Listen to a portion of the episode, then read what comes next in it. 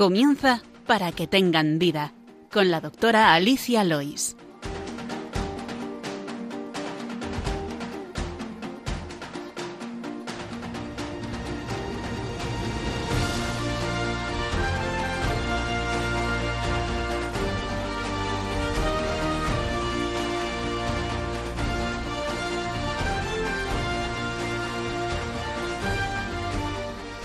Muy buenos días, queridos oyentes de Radio María, y bienvenidos de nuevo al programa Para que tengan vida, uno de los programas de medicina de la Radio de la Virgen. Hoy estoy aquí acompañada muy a gusto en el estudio con la eh, doctora Inés de Medrano, que es residente ya a punto de acabar la residencia de medicina de familia y comunitaria. Buenos días, Inés. Buenos días. Ya estuvo con nosotros en otro programa hablando de cardiopatía isquémica, si recuerdan. Sí. Y también nos acompaña por el tema que vamos a tratar, eh, con mucha alegría, Puri Vicente. Buenos días, Puri. Buenos días. Puri es matrona eh, y vamos a hablar de un tema muy relacionado con, con el tema.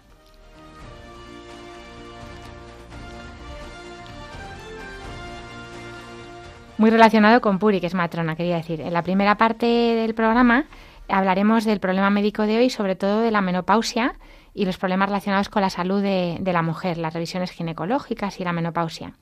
Tendremos también eh, hoy correo del paciente y finalizaremos, como siempre, con la oración de los niños.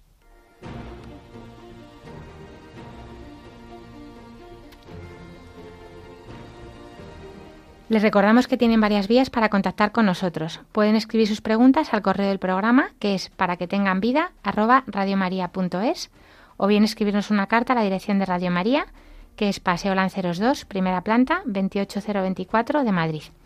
También pueden pedir una grabación del programa al teléfono de atención al oyente de Radio María, que es el 91 822 8010, y escuchar todos nuestros programas que están colgados en la sección de podcast y programas en la página web de Radio María, así como el resto de programas.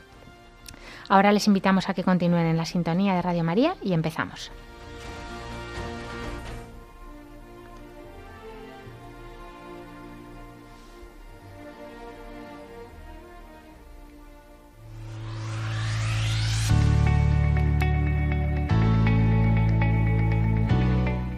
El problema médico de hoy.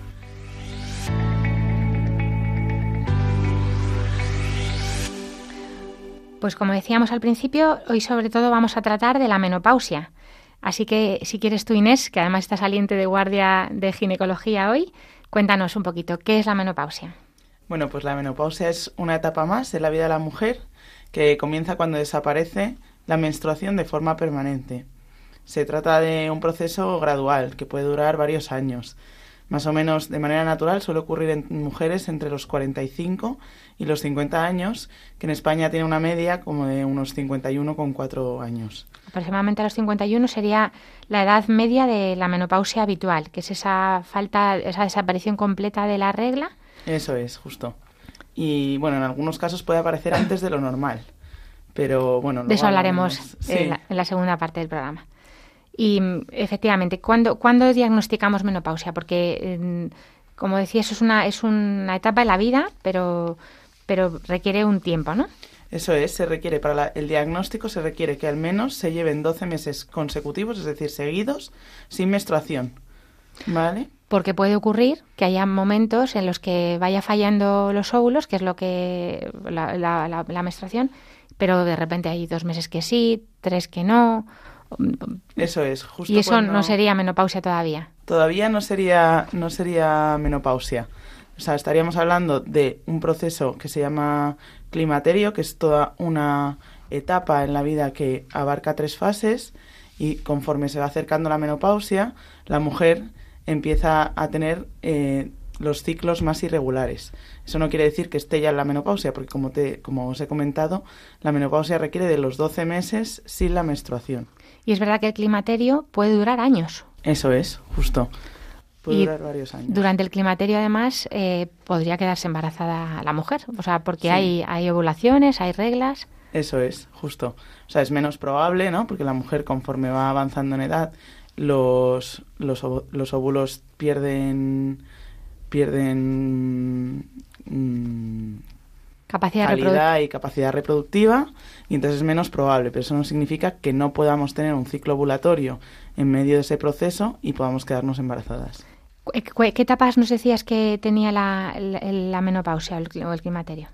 Pues tiene eh, la perimenopausia o la transición menopáusica, que es esta, este paso de estos años, que son el paso de la, edad, de la etapa reproductiva a la no reproductiva. Desde el comienzo de estos cambios hormonales que hablábamos, que provocan pues que haya ciclos que no ovulas o que haya ciclos que sí y unas irregularidades en la menstruación, hasta que, se, que ocurren los 12 meses en la cual no tenemos eh, regla.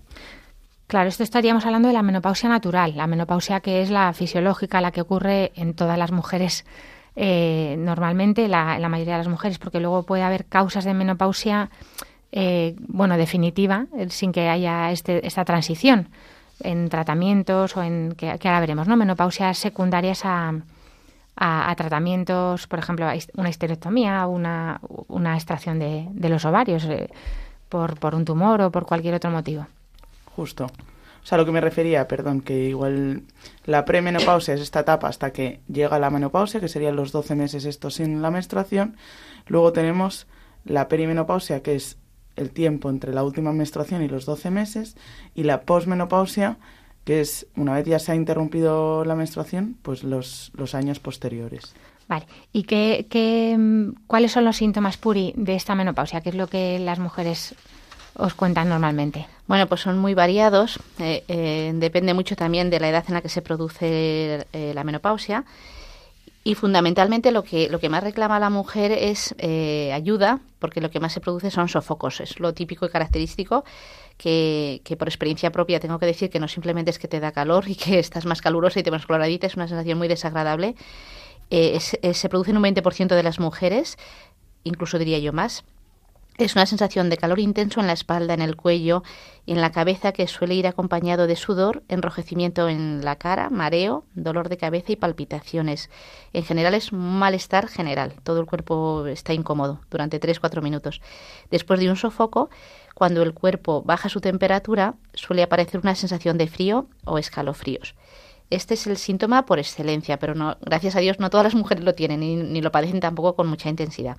La alteración del sueño también es muy, muy frecuente debido al sofoco normalmente que se produce por la noche que te desvela y ya no vuelves a conciliar el sueño. La sequedad vaginal y la atrofia genital también muy habitual eh, que puede producir dolor durante las relaciones sexuales. La piel seca, hay mayor riesgo de presentar infecciones de orina eh, que provocan dolor y escozor al orinar. Eh, y además los, y los, típicos síntomas de, molestia, de querer orinar frecuentemente, es muy incómodo también. Sí, de hecho, o sea, este, en este tema, como se relaciona mucho también con la atrofia vaginal y con la sequedad, lo que llamáis los síndromes del tracto urinario inferior, ¿no? Que no solamente son eh, infecciones de orina. Muchas veces la, eh, pueden pensar que tienen infección de orina continuamente, sino que no siempre son. A veces sí, pero porque bueno, porque las infecciones de orina son frecuentes en las mujeres por tener esa uretra más cortita que los varones y, y estar muy cerca de una, de una, zona sucia. Pero es que además con la esta atrofia genital, genitourinaria, eh, que provocan la pérdida de hormonas que se producen en la menopausia, pues también hay síntomas de molestias sin tener que tener infección. Sí, lo cuentan mucho. Hay muchas mujeres que acuden a la consulta solicitando exudados vaginales porque tienen mucho prurito, mucho eh, y normalmente no hay una infección vaginal. Se debe todo a este síndrome genitourinario que es de esta edad, ¿no? Hay una mayor facilidad para aumentar peso y cambios en el estado de ánimo que es que esto es muy también muy llamativo, más irritabilidad, más sensibilidad ante las cosas, eh, todo te afecta más. ¿eh? Vamos a ir un poquito en concreto con cada cosa. De los sofocos. De los eh, sofocos, tengo una cosa que comentar de los sofocos porque es una cosa nueva. En mi, tenemos un grupo de, mujeres menopausias. Yo aconsejo mucho participar en este tipo de grupos y lo oferta al centro de salud porque estos síntomas, si las mujeres los comparten entre ellas, eh, se llevan mejor, porque es lo típico de decir, no, no me pasa solo a mí, no me está pasando nada grave, ¿no? También por eso contarlo aquí, un poquito para que los Los sofocos como, como tratamiento no, no, hay soluciones mágicas, pero hay algo que ayuda, que os voy a comentar un poco. Os voy a hablar de una sustancia que se llama ECOL, que es un, es un compuesto que, que se produce en la flora intestinal y que va a ayudar a, a metabolizar mejor las isoflavonas.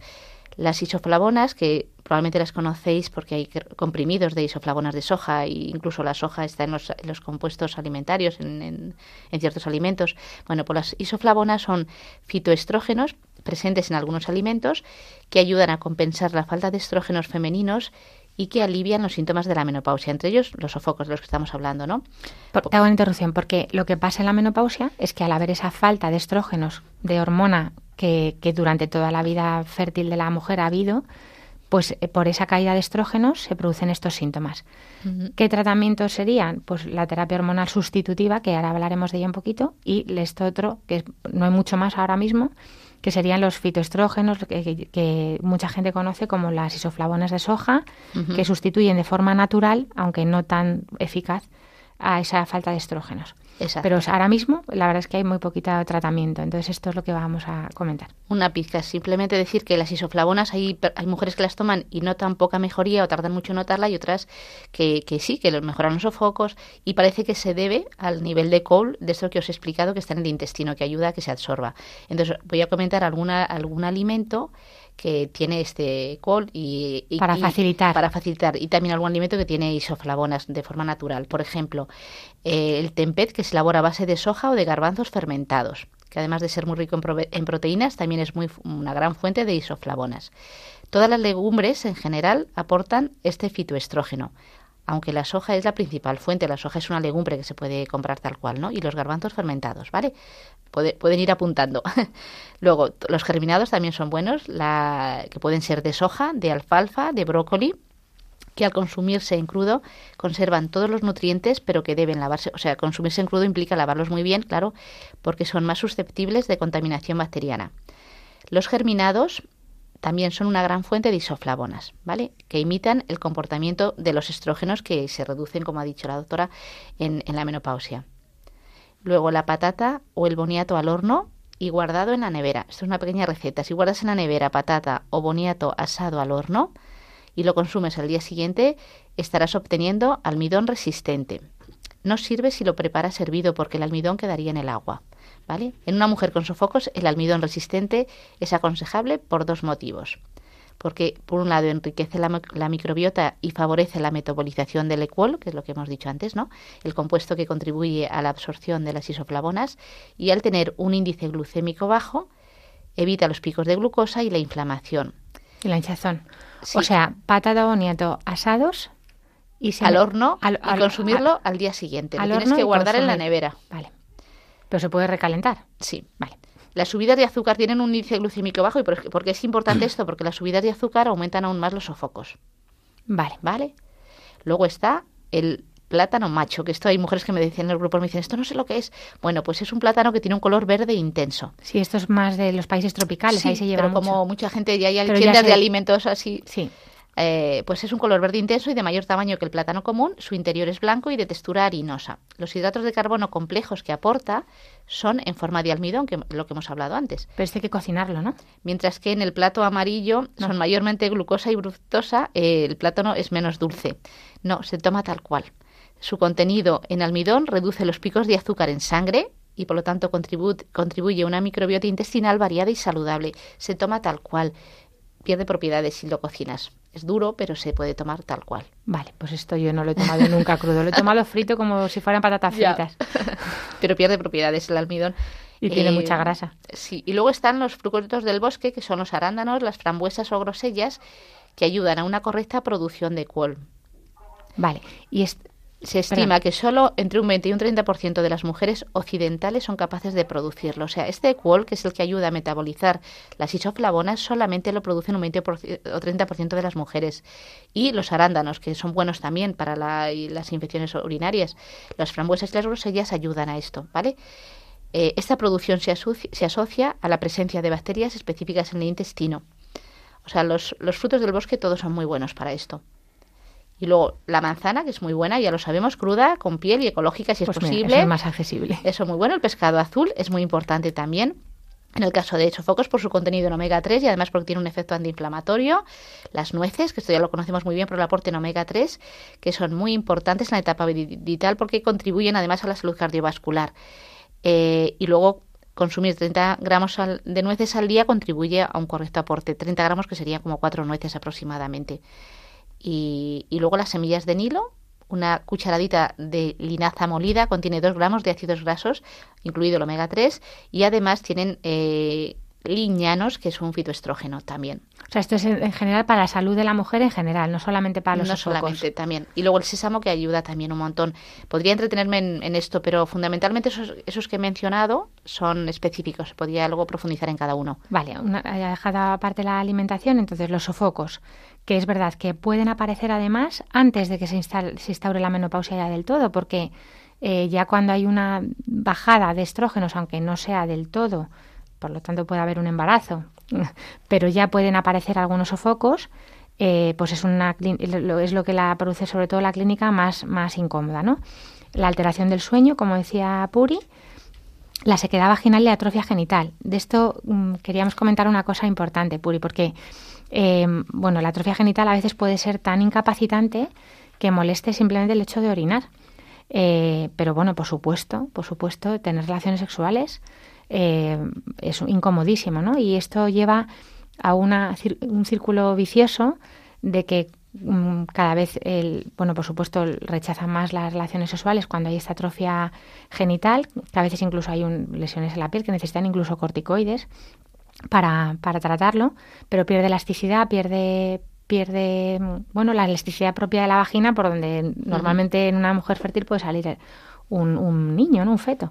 Entonces, eh, ¿Qué pasa con esta, con esta sequedad? Pues, eh, cuéntales a las mujeres. Un poquito, lo que les suelo decir es una de las consultas típicas que me hacen las mujeres. Primero la sequedad vaginal, pero luego también la disminución de la libido, que no tienen ninguna apetencia sexual, ningún deseo. Eh, aquí hay que tener en cuenta una cosa y es que la sexualidad tiene un significado mm, profundo de unidad entre el, eh, de entrega al otro y de apertura a la vida. Cuando cesa la fase fértil de la mujer con la menopausia y la posibilidad de tener un hijo, eh, disminuye también el deseo, porque el deseo va muy unido a este significado que tiene la sexualidad. La sexualidad no, no solamente lleva implícito un placer, sino que, lleva implícita la apertura a la vida y eso desaparece con, el cese de las reglas y de la ovulación. Entonces, es muy importante para llegar a esta etapa eh, donde el deseo no está, eh, llevar una vida sexual durante toda tu vida, si es posible, tu vida sexual activa, teniendo en cuenta este significado eh, es, es, la sexualidad implica una entrega al, a tu pareja mm, como nada, es una expresión de tu afecto y de tu amor a, él como ninguna otra cosa y esa apertura a la vida. Cuando no existe la apertura a la vida tiene que seguir estando el otro significado de comunión y de unión con el otro. Y ese, es, lo que ocurre en la menopausia. Es lo que ocurre en la menopausia. El otro significado no existe, pero eh, se, sigue dando el otro. Eh, por lo tanto, cuanto más, más hayas crecido durante tu vida fértil en esta unidad con el otro, en esta expresividad, teniendo una relación sexual, dando el significado que verdaderamente tiene, llegas a esta edad donde el deseo no acompaña, pero donde si quieres entregarte al compañero de tu vida, al padre de tus hijos, eh, y eso hace que tengas relaciones eh, frecuentemente, porque el problema de disminución de la libido y de caída de la lubricación y de la, de la elasticidad, como decía Alicia, hace que no quieras tener relaciones y se espacian mucho y eso empeora. Es como un círculo que, empeora la situación. Si tú, teniendo en cuenta este significado de la sexualidad, tienes relaciones con tu pareja, con tu marido, sin necesidad de esperar a lo mejor un placer que puede no llegar, pero con, con, esa, con ese deseo de entregarte a él por lo que le quieres, las relaciones serán, irán a mejor, más, incluso más placenteras que cuando tenías 30 años. Eh, por eso es muy importante la sexualidad no sola, no, no puede ser buscada como placer ni como fruto de un deseo. Si no lo buscas así, no esperas a tener deseo para entregarte a tu marido. Por eso decíamos que esa sequedad vaginal y esa atrofia lleva a una pérdida de, pues del deseo, de la, de la, bueno, incluso al dolor, escozor y, puede ser muy molesto. Entonces, al perder elasticidad por la falta de, de relaciones, pues se mete uno en un círculo vicioso, ¿no? Entonces, bueno, pues hay muchísimos lubricantes, hay cremas. Mm, para, para la sequedad vaginal hay muchas cosas, para el deseo no. Para el deseo no. Que es lo que suelen pedir las mujeres, no me apetece nada, ¿qué hago? Lo hago como un sacrificio y me, cuesta mucho escuchar estas cosas. Lo hago por él eh, y hay parejas que se separan por esta razón. Para, muy importante que no haya dolor físico, para eso hay muchos hidratantes, lubricantes, cada vez hay más inventado en esto, hay que buscarlo y preguntar si no.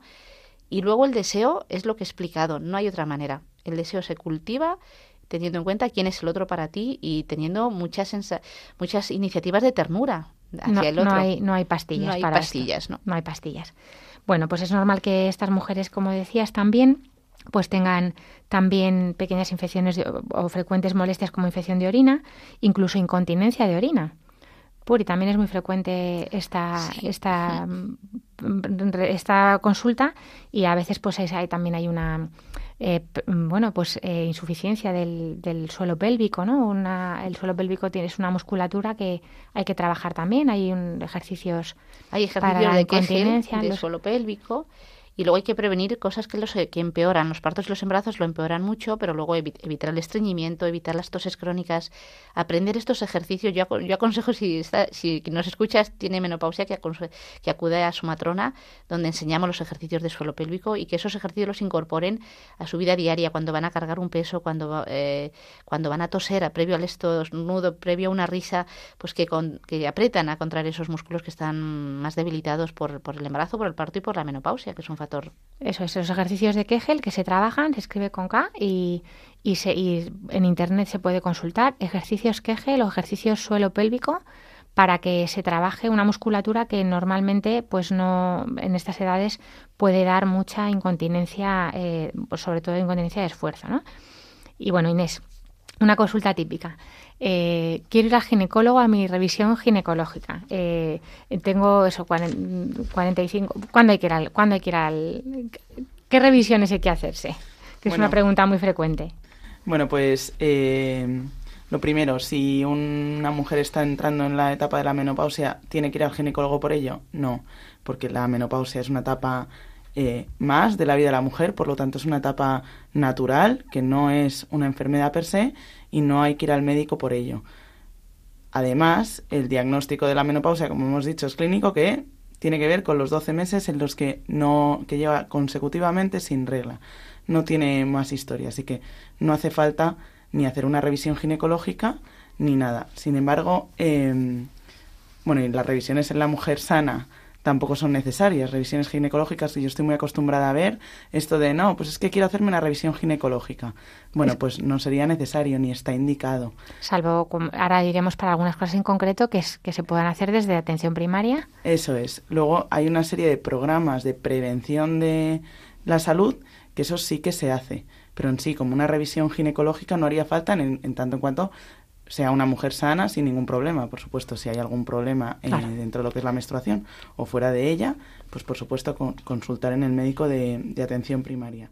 Exacto, o sea, una mujer, por ejemplo, que tiene las reglas cada 15 días o que tiene unas reglas muy, muy abundantes o que tiene un dolor de regla que nunca había tenido, pues por supuesto ahí se lo comentará al médico de familia, quien está preparándose para hacerlo ya en unos meses ya, Eso ya es. lo va a ser, si Dios quiere.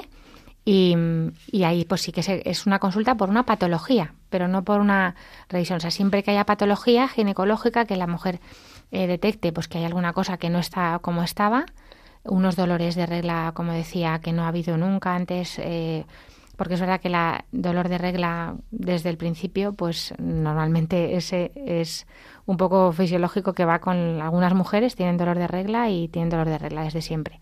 Pues si de repente aparece un dolor de regla a los 30 años que la mujer no había tenido dolores o cualquier otra patología de estas que he dicho, unas reglas muy, muy abundantes, muy, muy frecuentes, pues ahí sí lo consultamos. Eso es una patología, no es una revisión ginecológica anual como muchas veces esto se, se ha hecho tradicionalmente hace años, ya hace mucho que no. Pero mm, bueno, igual que el endocrino no revisa al paciente, o, a, o sea, un, paciente sano, o el, mm, el, el traumatólogo no revisa los huesos sanos, ¿no? Solamente se va cuando está uno con síntomas. Eso es. Entonces, en el ginecólogo pasaría un poco lo mismo. Luego hablaremos de las revisiones de prevención, como decía Inés, programas de salud de prevención, pero como tal, eh, la menopausia no es una enfermedad, entonces no hace falta que vaya al ginecólogo. Justo, de la prevención que se hace en la mujer, tanto en la etapa de la mujer fértil como en la etapa de la mujer con menopausia, eh, hay un cribado específico del cáncer de cervix que empieza normalmente a los 25 años, se empieza haciendo citología cada tres años en la matrona del centro de salud, que esto sabrá mucho Puri, ¿no? Pero Sí. para aquella mujer a partir de los 25 años que ha tenido ya relaciones sexuales se puede citar con la matrona del centro de salud y empezaría el cribado del cáncer de cervix, que está muy relacionado con la etapa joven de la fertilidad, vamos, la etapa joven después se considera que a los 10 años del inicio de las relaciones sexuales habría más riesgo por haber contraído un virus que se llama virus del papiloma humano, que yo creo que ya está en boca de todos por aquello de la vacunación de que se empezó hace unos años. Y esto es lo que hace la citología, detectar aquellas mujeres que pueden tener alguna patología asociada al tener el virus y eh, que pueden desarrollar luego un cáncer de cervix. Por eso, cada tres años, en principio, si está todo bien, a partir de los 25 se hace cribado en el centro de salud con la matrona. Exacto. En siempre mujeres que hayan tenido relaciones, porque como decía Inés, el virus del papiloma es condición necesaria para que haya cáncer de cervix, que es una zona muy concreta del cuello del útero, que es el principio, o sea, la parte más, más próxima a la vagina del cuello del útero, que tiene unas células, una, un epitelio característico en el que puede el, este virus del papiloma eh, pues infectar y dar lesiones, dar, dar, dar lesiones eh, tumorales. Sabemos que, es una, que tiene una evolución muy lenta, por eso no hay que hacerlo todos los años. Es verdad que mucha gente va eh, pues por médicos privados o lo que sea, que bueno, no, pasa, o sea, no está contraindicado hacerse las citologías anuales, pero no sería necesario. Los ginecólogos, las sociedades españolas, las sociedades de ginecología y obstetricia eh, y, de, y, de, y de oncología, pues recomiendan que con esta frecuencia de cada tres años es suficiente como para detectar lesiones que se, detectan siempre normalmente si se hace con esta frecuencia y a estas edades empezando, pues de una forma completamente precoz. Eso es. Normalmente en España hay muy poquito cáncer de cervix y ¿quién, ¿quién lo tiene? Pues mujeres que no se han hecho en años citología. Normalmente. Y luego, por otro lado, tenemos también el cribado del cáncer de mama, que empezaría en la mujer en torno, bueno, en la mujer sana. A los 50 años empieza el, cribado por un programa que llamamos de Precam, que tiene que ver con la bueno, en la Comunidad de Madrid que hay un programa específico. Sí, pero en todas las comunidades esto esto es así, en, casi todas las comunidades autónomas tienen tienen detección precoz del cáncer de mama. Eso es, y se hace de los de los 50 a los 75 con mamografías cada dos años si todo está bien. Si todo está si bien. Está, si encuentran algo, pues ya se encarga el programa este específico de seguir haciendo pruebas para afinar un poco más la detección. Entonces, esto sería en la mujer que no tiene antecedentes de cáncer de mama en la familia o en aquella que tiene un antecedente de cáncer de mama de, de familiar de segundo grado, es decir, en alguien que no sea ni su hermana, ni su madre, ni su hija. Quiero decirte, todo lo que tiene que ver con abuelas, con primas, con una mujer, en principio, con un antecedente de un familiar de segundo grado, con un cáncer de mama mayor de 50 años, o sea, que el diagnóstico del, del cáncer de mama en la mujer de la familia sea a la edad de más de 50 años, haría el cribado normal, normal de la mujer, es decir, mamografías cada dos años. Si ya tienes un antecedente familiar de primer grado con un diagnóstico menor, o sea, con una edad del diagnóstico menor de 50 años, o dos familiares de segundo grado con estas características, o más familiares, entonces ya pasarías a un cribado un poquito más estrecho y para eso deberías consultar en tu médico de atención primaria. Normalmente se puede incluso empezar a hacer alguna prueba a partir de los 30 años. Antes de los 30 años no tiene mucho sentido porque no se ha visto que empezar a hacer pruebas, a pesar de que tengas antecedentes familiares, los que sean, antes de los 30 años, haya mejorado la supervivencia de la mujer en caso del diagnóstico de mama, de cáncer de mama, ni siquiera que se diagnostiquen ni antes ni más. Entonces, en principio, una mujer sin antecedentes familiares o con antecedentes familiares de abuela, prima, tía o, u otros, haría sus mamografías de los 50 a los 75 años de edad cada dos años. Una mujer con más antecedentes o con antecedentes familiares de primer grado, hermana, hija o madre, pues entonces debería consultar en su médico de cabecera para ver un poco cuándo empezar otro, bueno, otro cribado y hacerlo un poquito más estrecho. Eso es. Entonces, esto sería en, mujeres sanas que no tienen ninguna lesión en la mama. Si hay alguna lesión que la paciente se nota, se detecta un bultito, pues se lo consulta con su médico de familia que ya valorará. Y luego una cosa que yo siempre también les digo a las mujeres es que no se preocupen que el radiólogo que hace las pruebas y que informa esas, esas mamografías nunca se va a quedar con la duda. O sea, si hace falta, eh, ya hará eh, ecografía o punción, biopsia, para ver si es lo que ve es bueno o malo, porque que no se preocupe, porque muchas veces, eh, o sea, yo siempre digo eso, ¿no? El radiólogo nunca se queda con la duda. Ante la duda, más pruebas. Y ante la duda, pinchar, que ya es lo, lo más, ¿no? Tener las células y ver si son buenas o no. Y pues y ante la duda, pues revisión cada seis meses o revisión cada lo que el, lo, que el radiólogo diga. Eso mm, sin problema. Pero entonces, lo que decíamos, la revisión ginecológica como tal, que muchas mujeres nos, nos puede preocupar, pues eh, sería, sería esta, ¿no? Eh, patología sí, pero no, pero no sería revisión. ¿Por qué? Porque luego estaría el qué otra patología puede haber que de síntomas, cáncer de útero, de, endometrio, por ejemplo, pues da síntomas, da sangrado, da, da, da sangrado, es que es, es, fácil. Y por desgracia el cáncer de ovario pues no tiene un diagnóstico precoz y tampoco merece la pena estar haciendo ecografías cada seis meses porque además mm, te la puedes hacer eh, y mm, ser muy rápido ese, o sea, que, que no, no, verse nada y, y, a continuación tener algo. Entonces no tendría sentido eh, aumentar la, multiplicar las, las ecografías. Eso sería inasumible, ¿no? Por, por nadie. Pero bueno, Vamos a visto visto un poco.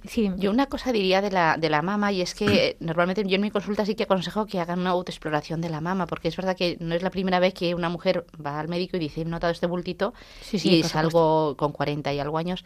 Entonces cuando ya hay una menopausia siempre les digo que intenten mirarse a la misma fecha, el mismo día del mes y que sin obsesionarse, sin agobiarse, que, que se palpen su mama, que conozcan la mama, que vean cuando hay algo que ha aparecido que no es normal, pues este bultito, este dolor, eh, esta secreción por el pezón, esta parte de piel que se retrae, que conozcan su mama. Y, y en función de eso que pregunten sin agobios. Eso en la mujer menopáusica, como ya no, no tendría hormonas, puede ser en cualquier momento del, del mes, como dice Puri, eh, más o menos siempre en la misma fecha, tampoco obsesionarse y en la mujer que todavía tiene la regla es ideal hacerlo pasada la regla, o sea, mm, pasada la menstruación, que es cuando, la semana siguiente, que es cuando menos actividad tiene esa mama quizá por, porque hay menos hormona, eh, porque es verdad que las mamas son glándulas, glándulas que están activas, que se afectan mucho por las hormonas, se afectan mucho durante los días de la menstruación y también durante los días de la ovulación, que no hay regla, pero sí está ovulándose. Entonces ahí puede doler, puede molestar, estar más hinchadas y es normal. Incluso hay, puede haber bultitos que se que sean que son simplemente glándula que se que aumentan de tamaño y luego vuelven a disminuir. Eh, vamos a hacer una pausa para reflexionar todo esto que hemos hablado de muchas cosas, aunque vamos a seguir hablando ahora de más cosas relacionadas con la menopausia. Y os quería traer una canción que, que he encontrado estos días a propósito de la película que se ha hecho eh, sobre el beato Carlo Acutis, que como sabéis murió a los 15 años eh, pues de una leucemia muy aguda y la película se llama El cielo no puede esperar y así también se llama la canción que escuchamos. Un día claro amanece, sabes que te puedes ir. Este mundo está necesitado de ángeles que estén a tu lado. Un día claro amanece y sabes que está junto a ti. No me cansaré de andar, si contigo sé que puedo imaginar una vida para amar. Abre la puerta de tu corazón, que se escape una sonrisa tonta en esta canción. Abre los ojos, grita sin temor, que vale la pena ver las cosas si es por amor. ¿Y qué más da? Voy a volar, porque el cielo no puede esperar.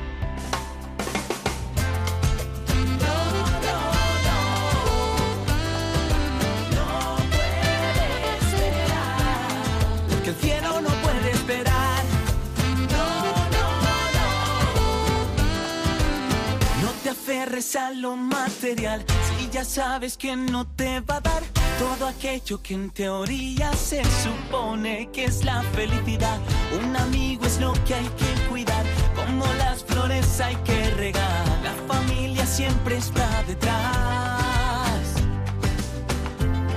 No me cansaré de andar, si contigo sé que puedo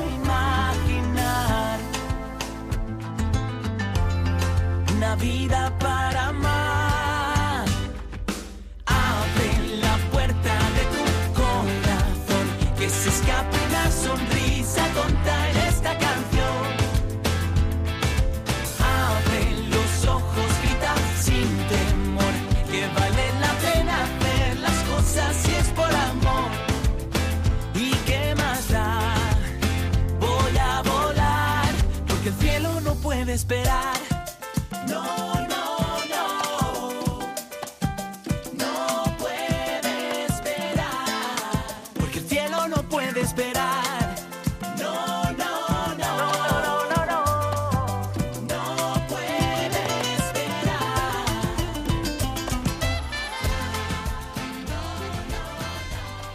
Les recordamos que estamos en Radio María en el programa Para que tengan vida. Eh, les habla Alicia Lois y estoy acompañada eh, de la doctora Inés de Medrano, médico residente de Medicina de Familia, y de la matrona Puri Vicente. Por supuesto, al sonido está José Luis Luis, como siempre. Y hoy estamos hablando de patología en la mujer, de menopausia, de revisiones ginecológicas. Y hemos hablado de algunos síntomas eh, de la menopausia antes pero eh, y de que la menopausia suele aparecer en la media de los 51 años aproximadamente. Pero ¿qué pasa cuando aparece antes? Eh, vamos a hablar ahora de la menopausia precoz, porque la menopausia suele aparecer a partir de los 45 años, entre los 45 y los 55, pero puede aparecer antes de, lo- de los, de los 45 y en este caso es la menopausia precoz. Eh, que- cuando, cuando ocurre, bueno, y cuando ocurre antes de los 40, eh, se llamaría menopausia prematura, que ahí, ahí mm, pues es mucho antes de lo, de lo habitual. Inés, cuéntanos un poquito, eh, bueno, unas pinceladas de, de qué es, de los síntomas de la menopausia precoz y en qué pacientes se, se da esta, este, esta menopausia precoz. Bueno, como has dicho, Ali, eh, la menopausia que se produce antes de los 45 años la llamamos menopausia precoz y puede tener muchas muchas causas, ¿no? Entre ellas, pues anomalías genéticas, algunos trastornos inmunitarios, muchas cosas. Eh, ¿Cómo se diagnostica? Pues porque la mujer empieza con los síntomas que hemos hablado antes de la menopausia, empieza a tener desarreglos hormonales, empieza a tener algunos ciclos que son ovulatorios, otros que no. Y eh, parecido a la, vamos, los mismos síntomas, los sofocos, igual el insomnio nocturno o algunos cambios de humor que ocurren en vez de a una media de los 50 años, pues ocurren bastante antes. Claro, si sabemos claramente que ha habido, por ejemplo, pues una quimioterapia por un cáncer o una radioterapia o una extirpación quirúrgica de los ovarios por, por bueno, pues por mm, prevención o por alguna lesión que hubiera. O se ha extirpado el útero pues por un gran mioma o una endometriosis, por ejemplo. Tengo, me estoy acordando yo ahora mismo de una paciente que tengo que pues le han tiene una endometriosis muy muy mala, entonces con muchos dolores y la, y la han quitado ya todo también para, para no tener esos problemas porque tiene también endometriosis en los ovarios. Eh, pues claro, esa mujer se queda, queda en menopausia más joven de lo habitual. Claro, puede, entonces tiene esa deprivación de estrógenos que, que produce la menopausia mucho antes, con las consecuencias que esto puede tener. Entonces, bueno, pues eh, la- eh, es verdad que se, se puede tratar, se puede tratar. La menopausia en general se puede tratar, sobre todo cuando decía Puri, cuando hay muchos síntomas, son muy incapacitantes para la vida normal. Esto, sobre todo estos sofocos, que es lo- los síntomas que más, que más eh, sufre la mujer. Pero en el caso de la menopausia prematura también a veces es, o precoz es, es conveniente tratar.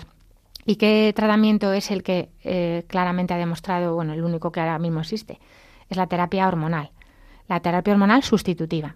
Si quieres cuéntanos un poquito, Puri, tú. Yo muy breve, muy breve. Yo, yo he tenido una menopausia precoz con 40 años, comencé síntomas y con 42 empecé el tratamiento hormonal y realmente es ca- incapacitante para tu trabajo habitual. Porque no, el- no el tratamiento, sino la menopausia la precoz. menopausia precoz, o sea que entiendo perfectamente a las mujeres cuando dicen que están mal de verdad porque eh, los sofocos realmente no es solo un calor, sino que empiezas a sudar de una manera yo en la consulta caían gotas a la mesa y es un malestar general que, que te entra en todo el cuerpo. Y luego el insomnio. Yo a las 4 de la mañana me despertaba con un sofoco y no me volvía a dormir. O la irritabilidad, todo te sentaba mal, eh, la sensibilidad eh, eh, por todo. Cuando pasa es cuando te das cuenta también cómo estabas. ¿eh? Cuando ya te notas mejor dices, madre mía, qué mal he estado. Y duró dos años estar estando así donde de vez en cuando tenía la regla, ¿no? Fue, estaba en el pre, en la perimenopausia, hasta que ya decidí el tratamiento hormonal sustitutivo que lo he mantenido durante cinco años y, y que ipso facto me quitó todos los síntomas. Ha sido para mí un acierto, la verdad. Mm, Hace seis años que lo dejé y ahora ya estoy bien. La, la terapia hormonal, que mm, si quieres, Inés, cuéntanos un poquito en qué consiste mm, brevemente. Pues la terapia hormonal eh, consiste pues en suplir a la mujer de los estrógenos que le faltan. Eh, a día de hoy, en una menopausia, en una mujer con menopausia prematura, eh, es necesario porque ha demostrado que disminuyen eh, algunas de las enfermedades de a las que se asocian. En el caso, por ejemplo, de una mujer que tuviese una histerectomía y se le hayan quitado el ovario y el útero por alguna enfermedad. A esta mujer hay que suplirle de, o sea, de las hormonas que en un estado natural tendría y ahora mismo no tiene. En el caso de una menopausia al uso, em, si tienes efectivamente, como contaba Puri, algunos síntomas incapacitantes, pues se puede poner también una terapia hormonal sustitutiva, como decías tú.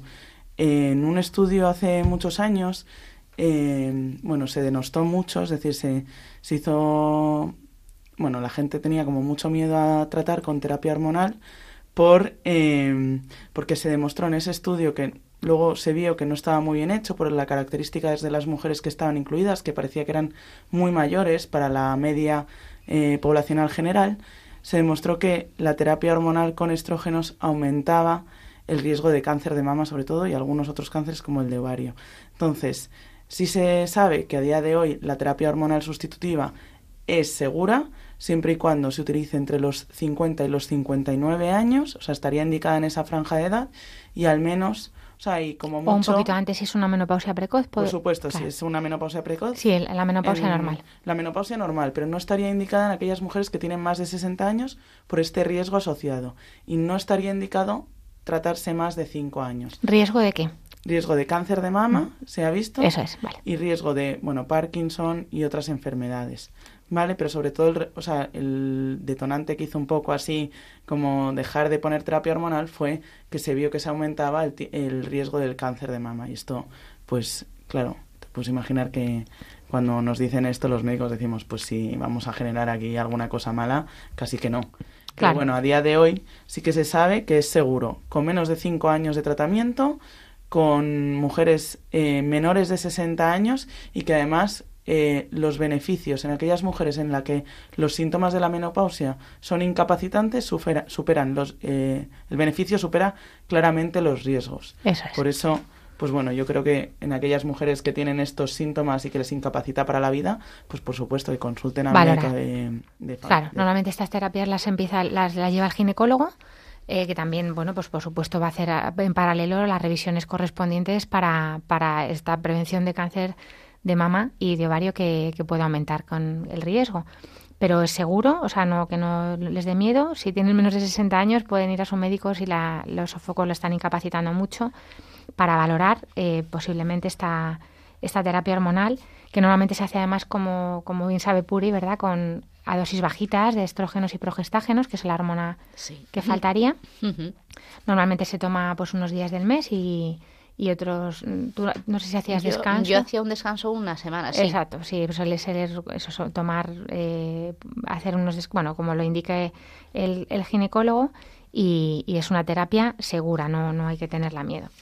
Entonces, bueno, pues eh, antes de cerrar el tema, eh, queríamos dar un poquito, bueno, pues como cierre de todo esto, un poquito de estilo de vida que, que es verdad que, que mm, a lo mejor a las mujeres a esta edad nos podemos abandonar un poco y queríamos recalcar pues la importancia sobre todo de los, del estilo de vida, de, pues de, la, de una vida sana, que siempre somos muy pesados con esto, el ejercicio, el tabaco, no fumar, o sea, no, no fumar, no beber, pero, que es que es muy importante y es que verdaderamente pura y verdad, vosotros lo veis en la consulta que hacéis los grupos de menopausia. Sí, es muy importante. Primero porque una de las cosas que sucede también es la falta de autoestima. Ah, tiendes a engordar más, empieza el pelo más frágil, aparecen las arrugas, eh, duermes peor, las ojeras, muchas cosas que hacen que en un mundo donde la belleza física es tan importante, pues parece que no te miran ya igual. y la mujer es una eh, mendiga de miradas. Entonces, si ya no tiene como el aspecto físico para que la miren, parece que no vale. Y eso es una cosa muy injusta. La mujer vale no solo por lo que aparece, la mujer y el hombre y todos, pero en este momento de la vida, en una cultura donde lo físico es tan importante, pues la mujer, la autoestima eh, se, se devalúa mucho por esta razón. Yo insisto mucho en que se cuiden, claramente, pero que se acepten como están, con sus arrugas, su pelo distinto y todo, ¿no?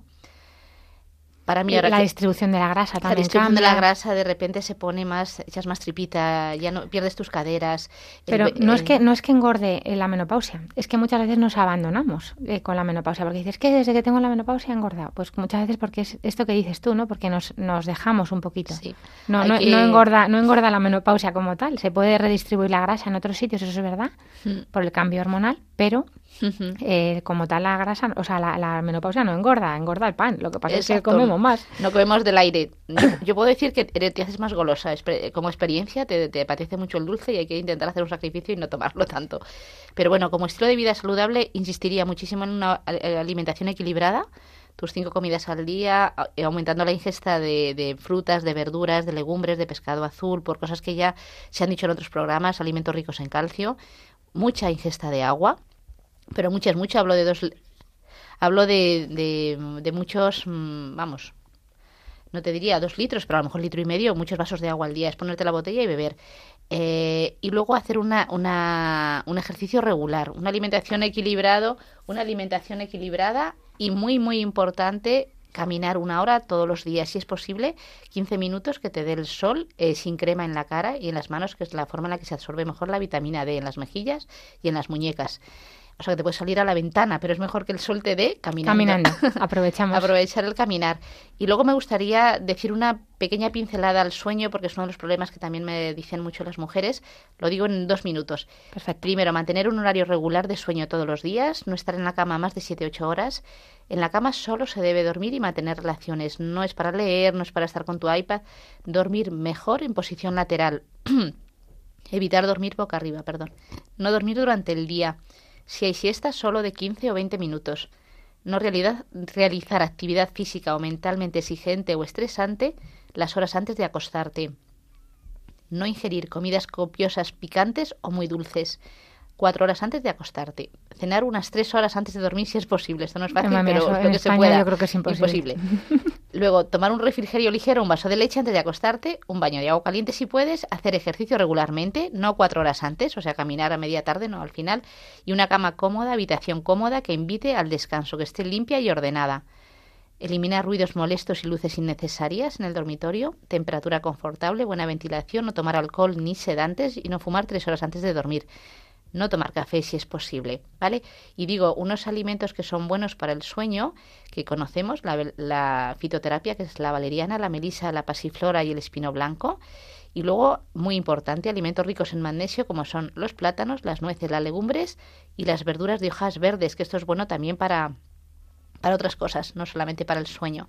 Sí, no hace falta estar tomando complementos de magnesio. Eh, muchos alimentos tienen, Lo tienen. todo lo que necesitamos. La dieta mediterránea que tenemos tiene la, la alimentación adecuada. Por ejemplo, ayuda mucho el triptófano, aproximadamente 1 a 2 gramos de triptófano a- cuan- 40 minutos antes de acostarte. Pero la, al- la que al- leche, la leche también tiene triptófano. Sí, y el pavo, el pollo, os digo pavo, pollo, queso, pescado, leche, calabaza y nueces. Estas cosas por la noche van muy bien. Una cremita de calabaza, por ejemplo, tiene triptófano.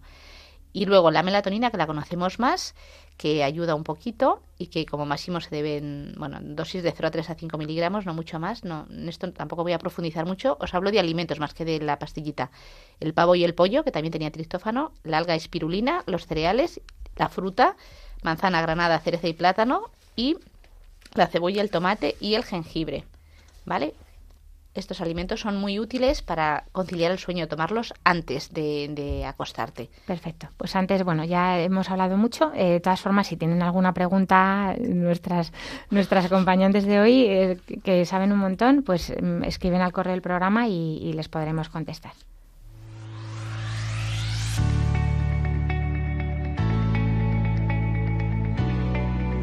El correo del paciente.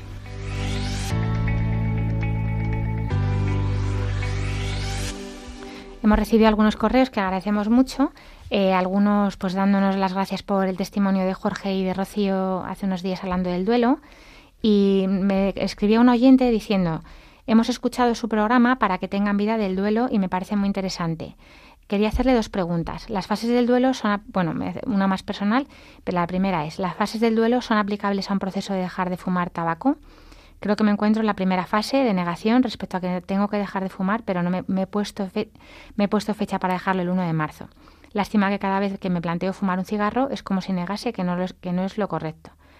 Eh, bueno, pues eh, a esta oyente eh, exactamente las, las, fases del duelo no son las mismas, aunque bueno, podría, podría, bueno, aunque las fases del duelo es una teoría, pero pero bueno, es verdad que separarse del tabaco a lo mejor lo considera como una separación importante, pero más que nada es una adicción. Entonces, la remitiría a esta oyente al programa de adicciones que hicimos el 22 de mayo y también al programa de bronquitis crónica y tabaco que hicimos el 12 de septiembre, que ahí hablábamos un poquito más del abandono del tabaco.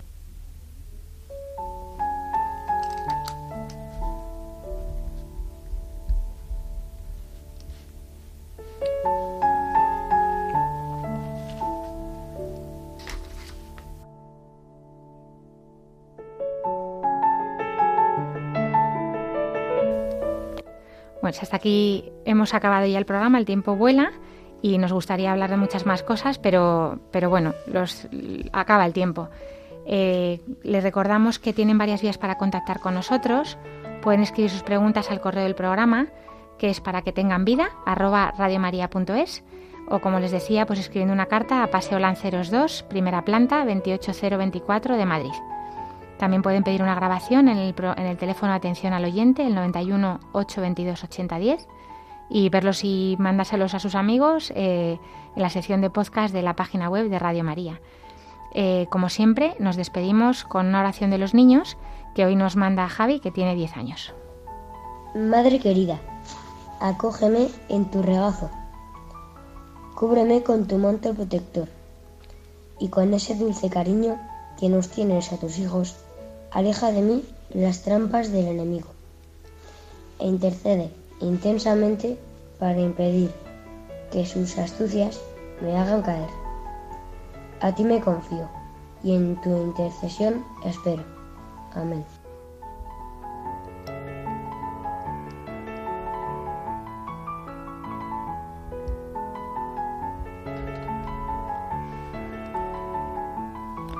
Pues eh, a la Virgen nos encomendamos también nosotras, a todas las mujeres que sufren menopausia, a todos los enfermos, a los que los cuidan. Desde aquí les mandamos nuestra oración y nuestro abrazo y mm, sabiendo que, estamos en manos de la Virgen, que es la que lleva esta radio y que la salud como la enfermedad en, sus, en, manos de Dios, pero mm, pues nosotros desde nuestro pequeño saber, pues eh, también poniendo un poco de remedio para que la vida sea un poquito más agradable. Eh, muchas gracias Javi por tu oración y muchas gracias a Inés, Inés de Medrano, muchas gracias por venir, saliente de guardia, que descanses hoy un poquito. Ahora, ahora un ratillo. Gracias Puri, Vicente, Matrona, por acompañarnos con tu saber y por acompañar a todas esas mujeres que, que tienes ahí en la consulta, embarazadas, menopáusicas, con sus revisiones, con tu, con tu palabra. Eh, gracias José Luis desde el control, José Luis Lois, y gracias a todo el equipo de Radio María, sin el cual este programa no sería posible. Por supuesto, gracias a los oyentes por acompañarnos un día más y nos volveremos a encontrar, si Dios quiere, en dos semanas.